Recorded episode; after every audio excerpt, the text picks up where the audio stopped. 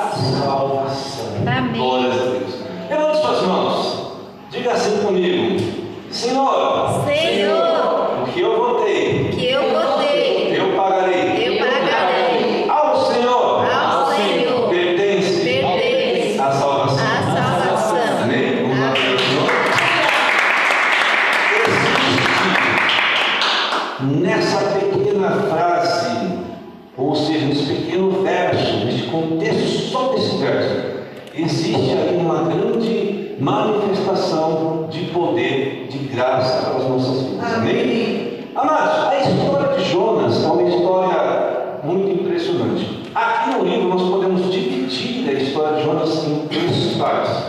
Nós estaremos sendo ministrados pelo Senhor Espírito Santo pelo recheio da história. Só para o capítulo 2. O capítulo 1 é impressionante, o capítulo 3 é impressionante, tem um texto que nos leva a algo, uma lição muito interessante, mas o Senhor Espírito Santo está trabalhando conosco nesta oração.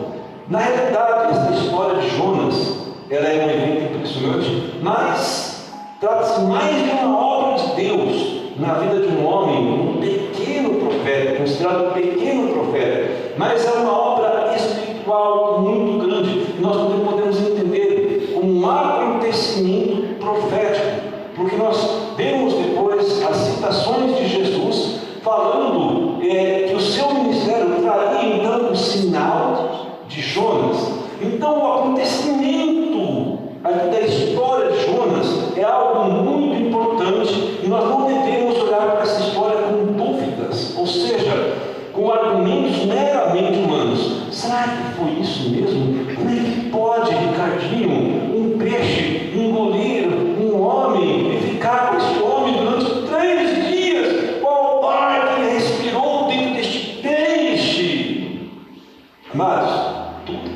faz. Já falei que é obra espiritual. E alguma das criações do Senhor tem a assinatura dele. E o homem muitas vezes até copia.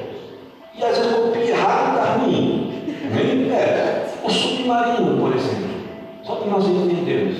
Como é que os amados pensam que um submarino pode chegar a. Eu acho que tem, eu esqueci agora de cabeça a metragem que submarino consegue chegar no máximo. Isso eu perdi agora, não lembro. Mas o submarino, para que ele possa é, submergir, ele precisa de uma compressão primeiro interna de ar para que as paredes dele não, não implodam conforme a profundidade. Então, um grande peixe vive lá no profundo do abismo do mar. Como é que será que ele sobrevive lá? Aonde um submarino não pode alcançar. Que ele faz? Ele sobe, ele retira o ar da, de, da atmosfera, ele infla, então ele faz uma compressão interna, desce. É nesse momento que Jonas é engolido pelo grande peixe. Quando Deus manda o grande peixe, vai lá e engole esse, esse rebelde aí, ele também respirou, engoliu e desceu. Naquele exato momento, exato momento, então, Jonas tem todo o ar que ele precisava. Sobreviveu três dias dentro de um peixe, sem comer, é, vamos colocar assim, se alimentar, sem beber água, água, está dentro de um patamar de uma realidade patológica totalmente tangível e aceitável. Então, quando nós olhamos para uma história dessa, por mais que ela seja impressionante para os olhos humanos, ela não é impressionante quando nós olhamos para ela de uma forma espiritual, quando nós olhamos pelos olhos da fé. E amados, o que mais me impressiona é ver Jesus, exatamente o Filho de Deus, chamar a atenção para essa história. E dessa história fazer um sinal para o ministério messiânico que se cumpriu também. Outra história impressionante. Então, quando nós olhamos para a história de Jonas, nós não podemos olhar para essa história com dúvidas, com argumentos meramente humanos e também até com exageros de interpretações que muitas vezes nós vemos no meio da igreja. A história de Jonas, amados, na realidade, ela nos remete a pensar em nosso chamado missionário. Quando Deus nos chama para sermos vocacionados para pregar a mensagem da cruz para o mundo. Então, quando nós somos chamados por Deus, essa história nos remete a pensar na obediência e a nossa fidelidade a Deus para cumprir esse chamado. Mas não somente isso. Essa história nos remete a pensar também na desobediência e na rebeldia quando nós somos chamados e nós não cumprimos. Então nós vemos que essa história também nos remete a ver os sinais de consequências dessa desobediência e dessa rebeldia. Agora, baseado no sentido profético, como eu falei, quando nós vemos Jesus, é, ele encara, ou seja, trazer essa história como sinal do ministério messiânico dele, nós podemos ver um viés importante do amor e da compaixão de Deus pela humanidade. Ou seja, Deus ama a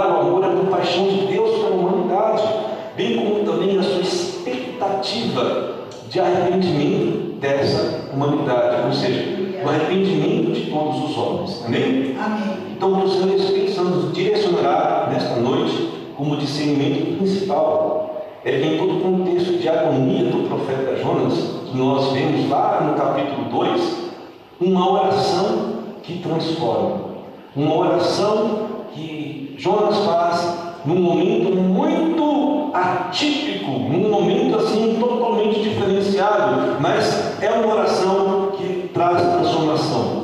E é neste momento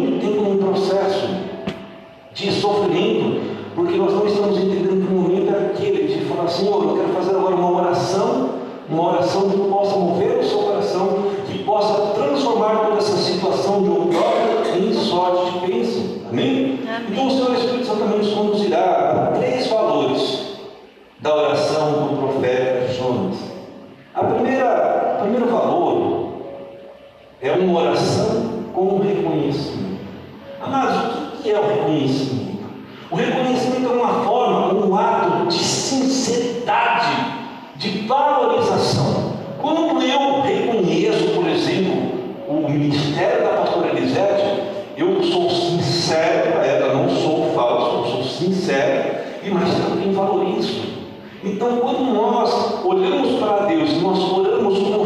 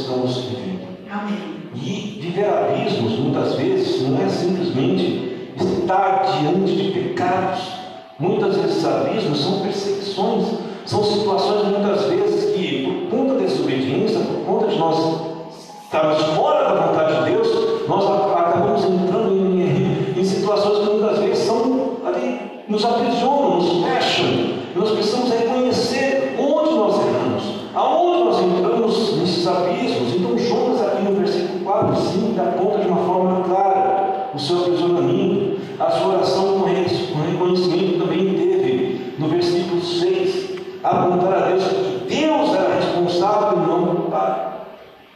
Deus é responsável, mas Ele não é culpado. Muitas vezes Deus quer nos trazer de volta para o propósito, nos, nos trazer de volta para a sua vontade. Aí Deus fala assim: eu não tenho outra forma. Eu vou ter que pegar esse meu filho, essa minha filha, para que ela volte no meu propósito, para que ela esteja diante da minha vontade, para que ela esteja seguindo os meus mandamentos, eu vou promover essa situação. Então Jonas reconheceu que aquele abismo não era culpa de Deus, mas era a responsabilidade de Deus mediante aquilo que ele tinha vivido com desobediência e rebeldia. Então, este reconhecimento, essa sinceridade de Jonas, no versículo 3, também promoveu o coração do Senhor. Ele viu, Deus viu que a sua forma de vida era angustiante e ele precisava então promover a sorte de Deus. Amém, amados? Amém. Agora, estes três reconhecimentos como valor na oração de Jonas nos leva a discernir em nossas vidas um momento antes e depois da nossa conversão. Nós vivemos uma vida sem Deus, de aprisionamento, de abismo.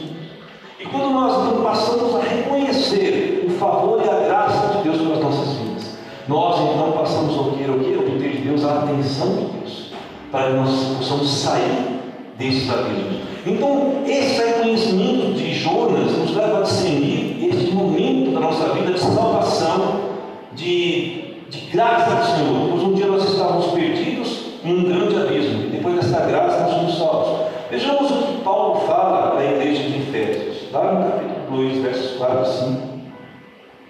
Ele fala assim: Paulo nos ensina da seguinte forma: Todavia, Deus, que é rico em misericórdia, Ele não é pobre, Deus não é miserável em misericórdia,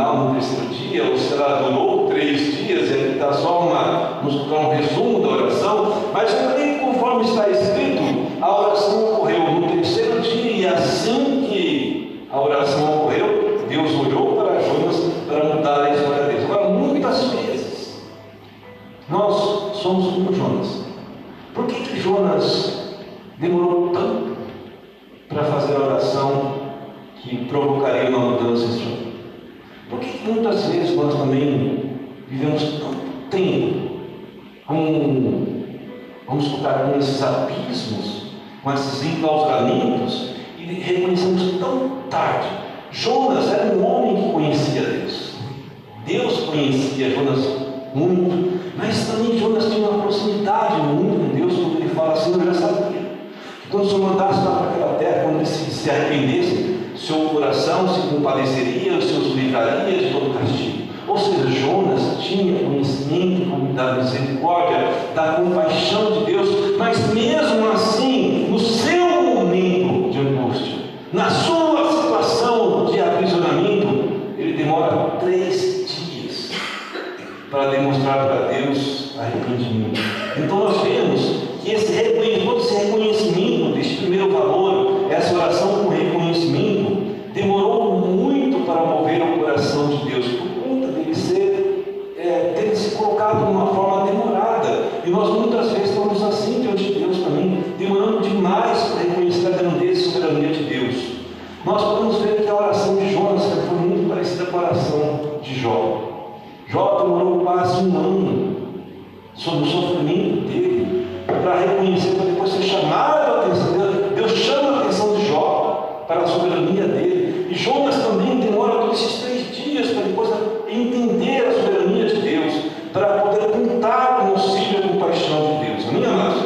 nós possamos entender que as nossas orações podem ser transformadoras? Podem, mas o tempo vai depender de nós. O tempo de enclausuramento, o tempo de sofrimento, de abuso, muitas vezes somos nós. E devemos discernir. Assim que acontece o problema, assim que nós já estamos no mais profundo vida ao Senhor, eu errei, desobedeci, já fui rebelde, Senhor, modificar essa situação. Amém. Então eu não tenho que ficar apresentando para Deus argumentos. Não, Deus, olha, mas eu, eu, eu saí, eu fugi, eu tomei o barco porque eu sabia. Não. Pare com justificativas e argumentos. Reconheça a rebeldia, de repente, a desobediência, a saída do foco da vontade do Senhor. As nossas orações precisam ser transformadoras de situações. Amém. O segundo valor da oração de Jonas é uma oração com intensidade. E eu creio que durante esses meses nós já falamos sobre oração com intensidade. Nós vemos que o profeta, no versículo 7 e 8, ele traz uma memória de triunfo do Espírito sobre a carne. Amados, o triunfo sobre a carne é quando o meu espírito entende que eu errei, eu estou arrependido e eu não quero mais pecar. Então ele fala o poder da fé sobre os sentidos naturais, ou seja, eu estou vendo aqui agora essa situação, estou dentro de um peixe. Eu fica mais amados. Pense você agora, visualiza esse quadro, pastor, visualiza esse quadro. Você dentro de um peixe enorme. Qual a chance de sair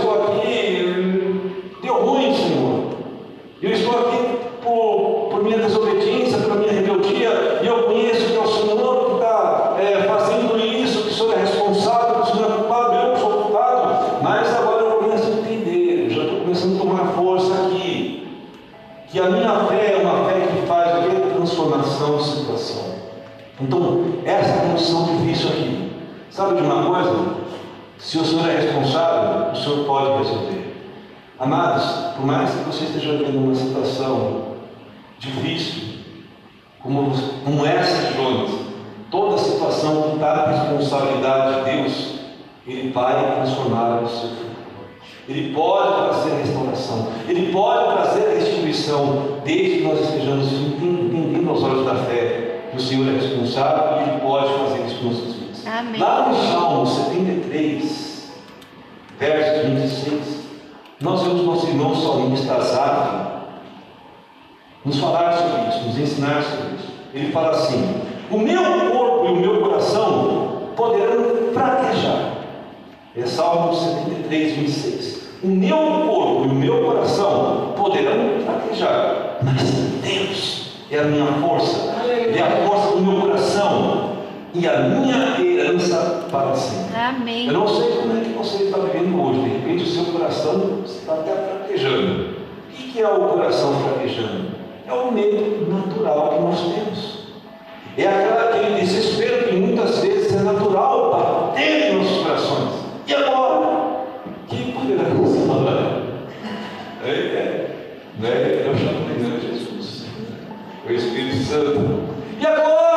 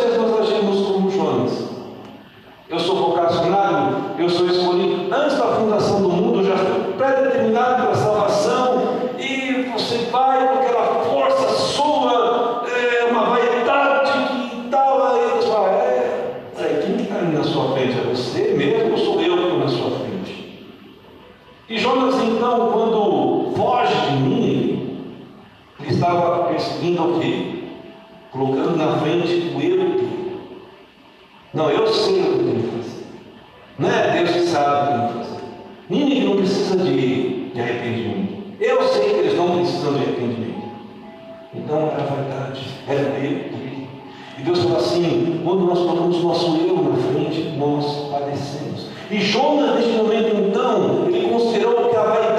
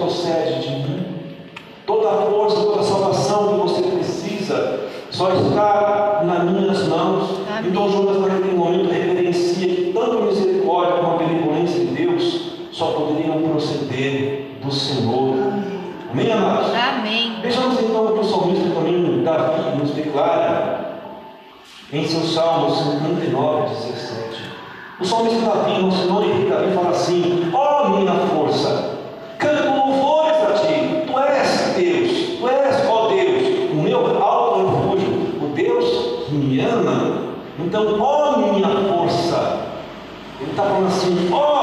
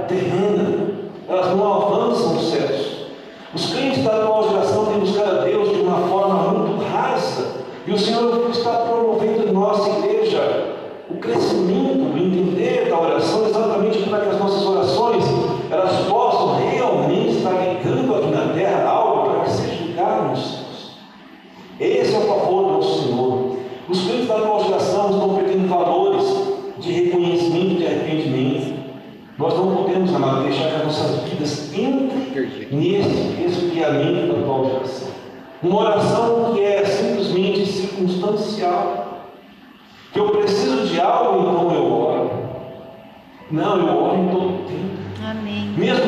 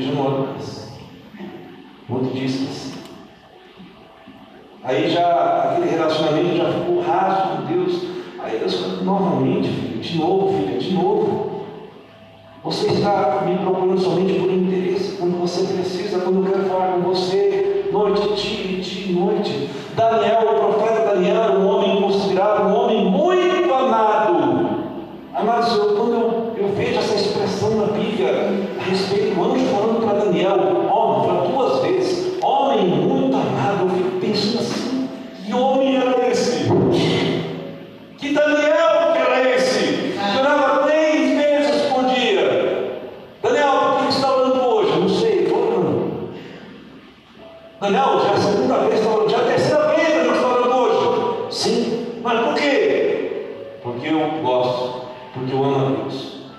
Eu falo com Deus em todo tempo. E amados, não vamos é, fazer confusão que orar em espírito é aquilo que você está em todo tempo orando. Orar em espírito é exatamente você está estabelecendo na sua mente, no seu espírito, estabelecendo na sua mente que você está diante de um Deus que está olhando para você em todo tempo. Mas orar, falar com Deus, é o seu particular. É o momento que você separa. Se você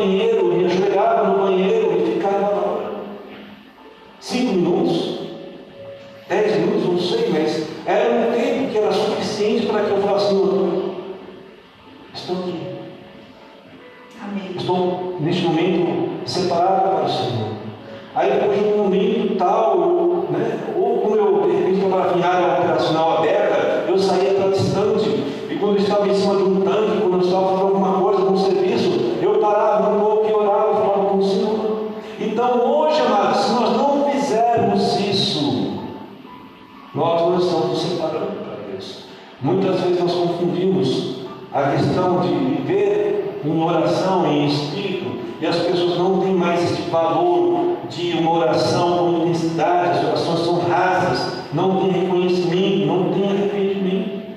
Nós não podemos, amar, deixar a nossa igreja, as nossas vidas, passem por tamanho esfriamento espiritual. Vamos nos entregar mais a Deus. Amém. Terceiro valor, uma, uma oração que apresente conselho. Que oração que é essa? E essa é a parte interessante. Uma oração que apresente conselho. Aí no verso 9, nós vamos falar com o nosso irmão e profeta Jonas. Clama do seu coração com toda a intensidade para uma transformação que traria o que é a expectativa de Deus, que exatamente provocaria a expectativa de Deus para ele. O Senhor reconhecia em Jonas um homem que, que era próximo dele. O Senhor sabia das mazelas, sabia das queixas de Jonas, mas naquele momento Deus provoca toda aquela situação que aguardava exatamente este momento, este clamor, para que Deus pudesse alcançar a expectativa que ele tinha de brado de gratidão de Jonas. Observamos, amados, que a situação era de fim, de caos total. Jonas, naquele momento, então, tudo está acabado, mas a sua oração chega no verso 10, com a salvação do Senhor, exatamente porque a oração de Jonas provocou o perdão do Senhor, porque o Senhor viu em Jonas conserto, viu arrependimento. O Senhor conhece mais os nossos corações e também as minhas mazelas, as suas mazelas, as minhas dificuldades, as suas dificuldades. Mas assim como Jonas, ele tem expectativa para que nós cheguemos a uma oração tão sincera, com todos os reconhecimentos, mas também principalmente com conceito. Jonas chega no verso 9 e ele faz então votos ao Senhor. Observe, amados, que Jonas está dentro da barriga do peixe. Como é que ele poderia voltar? Como é que ele poderia fazer promessa em algo que viria depois? Se ele estava numa condição de fim. Amém? Vamos entender aqui então como é que Jonas provoca então em Deus o perdão. Ele falou, Senhor, eu já passei por todo o reconhecimento dos meus erros, reconheci que o Senhor é responsável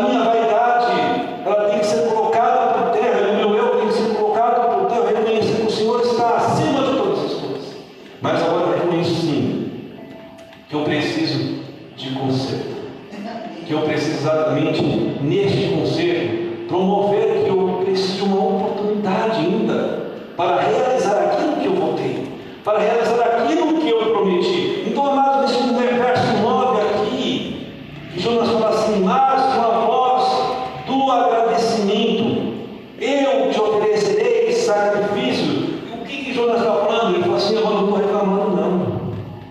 Eu deixei de ser aquele cara que reclamava, que ficava argumentando, justificando, agora estou agradecendo. E agora, então, agradecido, eu te ofereço o que? Sacrifício. Senhor, o que eu voltei, eu vou pagar. Ao Senhor pertence a salvação.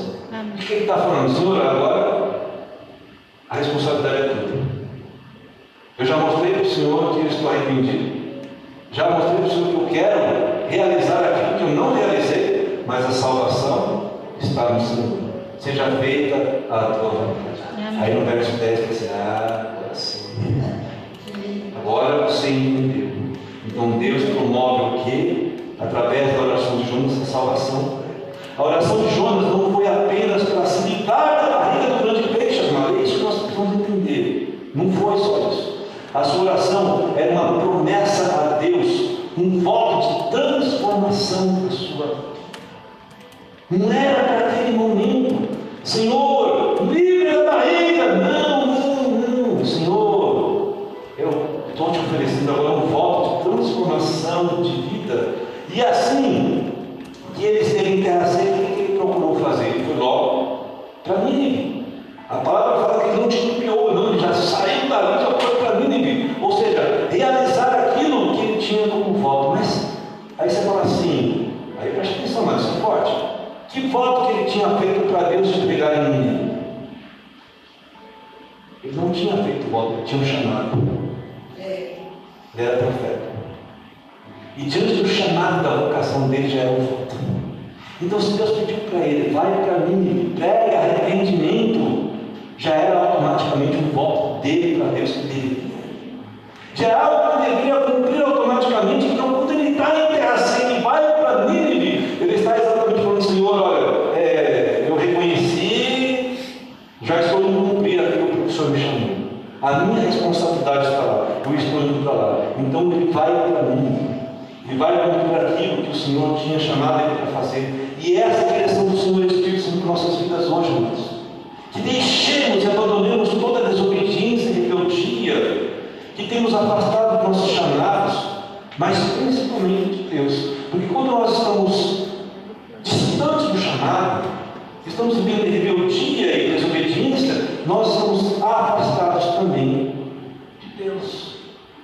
Nós precisamos tomar cuidado com isso. O nosso irmão evangelista Tiago, em sua carta às igrejas de dispersão, ele nos ensina o seguinte, Tiago 2,14. De que, que adianta, meus irmãos, alguém dizer que tem fé, se não tiver obras? Acaso a fé pode salvar? A questão aqui, amados, quando ele fala se não tiver obras, é exatamente a obra para aquilo que você foi vocacionado. Amém. Qual é o seu chamado? Com certeza o seu chamado tem obras.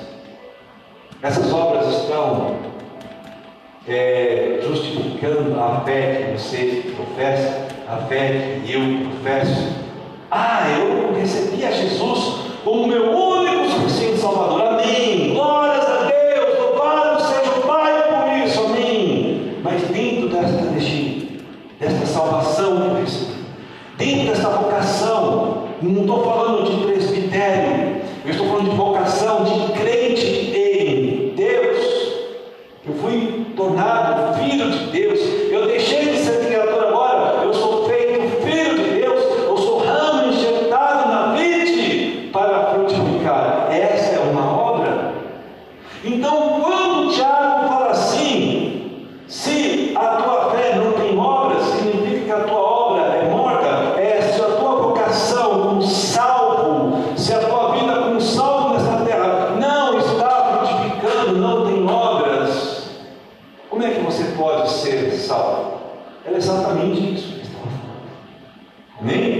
Hello?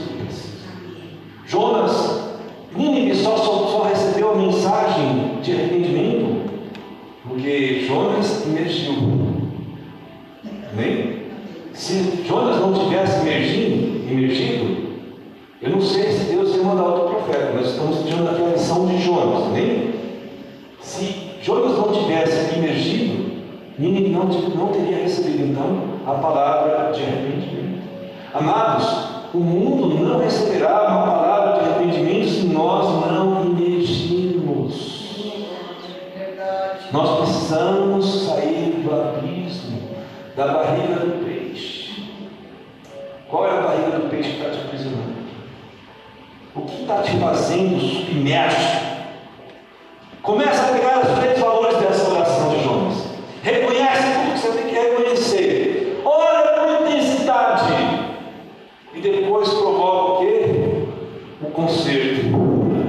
Prova para Deus que você já está pronto. Porque nesse momento, então, que Deus olhar para mim, para você,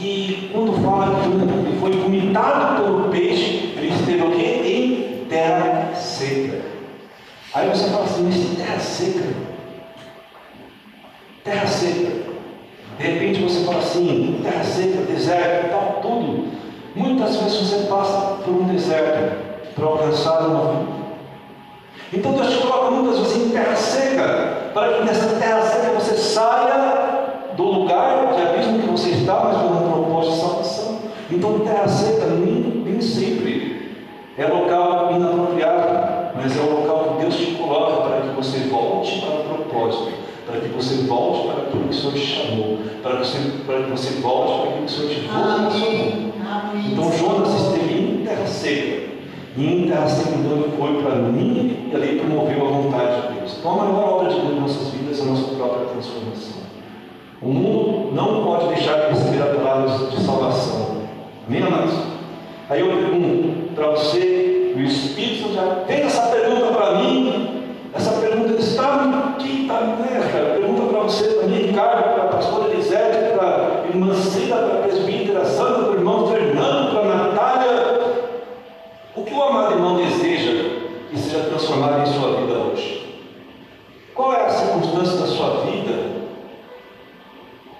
você almeja sair dos abismos e profundos, a profundos abismos, para encontrar segurança. Nós precisamos entender, amados, que a maior transformação que precisamos não está externamente, mas ela está internamente. Ou seja, ela está dentro dos nossos corações e mentes. Jonas só viveu toda transformação, situação quando ele pôde vencer o coração insensato, o coração vaidoso, quando ele pôde entender que as forças externas não teriam força nenhuma para tirar ele, mas quando ele internamente entendeu que a força viria do Senhor, aí sim ele alcançou todo o favor do Pai. Nós apenas precisamos nos aproximar de Deus, atendendo suas expectativas sobre nós. Deus tem uma expectativa para mim, para você, Deus tem uma expectativa de nos colocar dentro do propósito. O Espírito Santo está aqui nessa noite, falando para mim e para você. Nós somos chamados, nós somos vocacionados.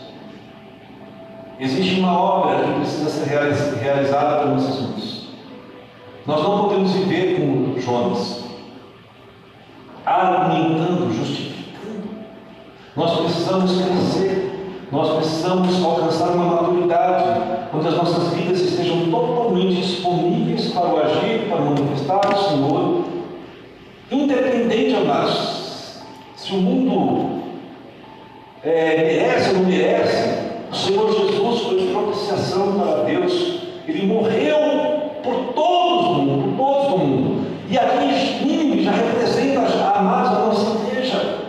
Já representa exatamente um povo estrangeiro que estaria sendo trazido para a salvação. A história recorre depois dizendo que Jonas vai para mim. Ele fala toda a palavra de disciplina, de exortação que Deus tinha para mim. Mas a maior de Jonas ainda não foi a saída do grande peixe. Jonas, mesmo assim, depois de ser colocado na terra, ter feito o propósito de morrer, ele ainda estava com seu coração duro. Ele ficou olhando de um alto monte esperando a palavra de destruição do Senhor ser cumprida para a destruição de, de. Mas a palavra diz que todos de